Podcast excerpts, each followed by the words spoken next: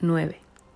Y llevan nueve meses. Si antes me quedaba alguna esperanza de regresar a tu vida en alguna fecha señalada, ahora por desgracia o alivio ya no me queda nada de nada.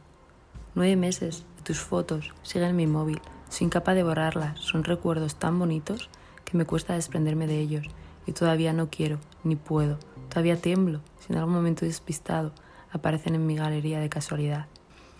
Nuestras fotos y mi mejor versión se han perdido en estos nueve meses de silencio asquerosamente sepulcral y doloroso, más un rencor tan real como irracional. Si cuento los días, todavía me sigo sorprendiendo cómo se puede pasar de decirme este año, quiero que me ayudes a todo, a este año nos vamos a volver a ver más. Nueve meses en los que mi culpabilidad late en cada acción que recuerdo, y son muchas, y van siendo imposibles de olvidar. Es como si los recuerdos se hubieran plastificado, hermetizado, criogenizado y simplemente estén guardados.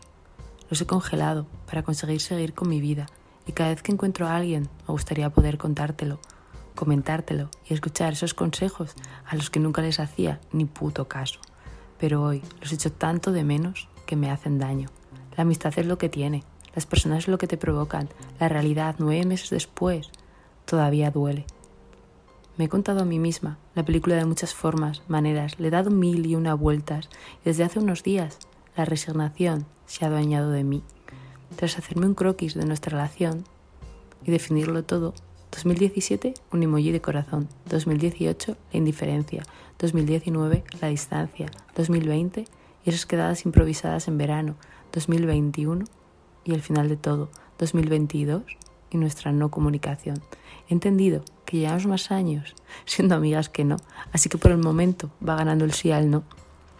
La paciencia es mi aliada y no mi enemiga y colega en la desesperación. Esperar y no esperar, esperar y seguir viviendo, esperando que el tiempo haga de efecto bálsamo, se lleve todo lo malo y lo bueno, salga a flote y estalle en tu corazón.